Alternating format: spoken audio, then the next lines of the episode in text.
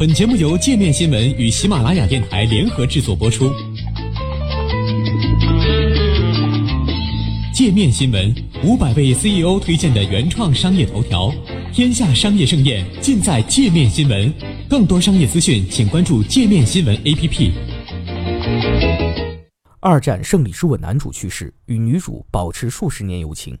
一九四五年，在纽约时报广场上，人们因听到日本投降的消息而欢呼雀跃。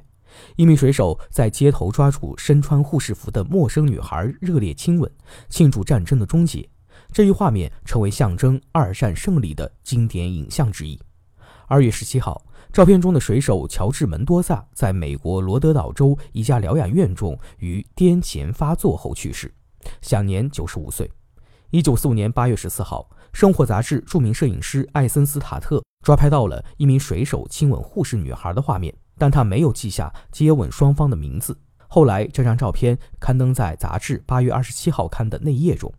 数十年来，照片男女主角的身份一直没有定论。至少数十名男性和三名女子声称自己就是照片中的人。经过大量测试比对，门多萨成为最被认可的候选人。二零零五年，他的脸被绘制成 3D 版本，技术人员对其实施年轻化操作，来证明其与照片中的水手匹配。四年后，密歇根州立大学法医人类学家诺曼·索尔也在分析照片后表示，门多萨的脸与照片中的水手的脸完全一致。门多萨于1923年2月19号出生于罗德岛州纽波特市，他的父母是来自葡萄牙的移民，父亲是一名渔夫。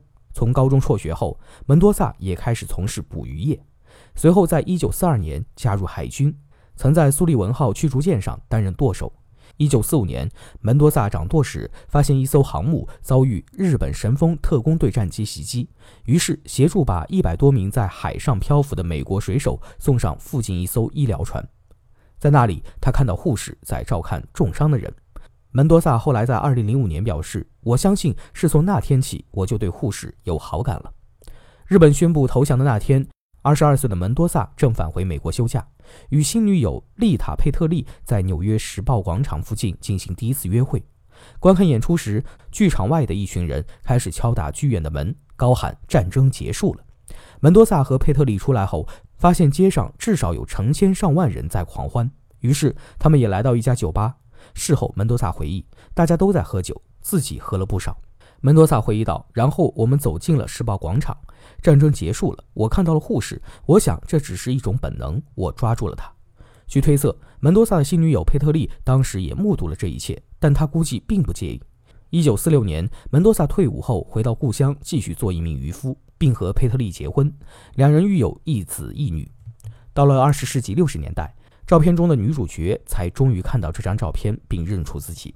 同样，经过一系列认证和比对，格雷塔·弗里德曼被确认为当时身穿护士服的女孩，而她实际上是一名牙医助理。弗里德曼回忆道：“突然，我被一个水手抓住了，这不算什么亲吻，这就是一种非常兴奋的表现。他不会再回去战场了。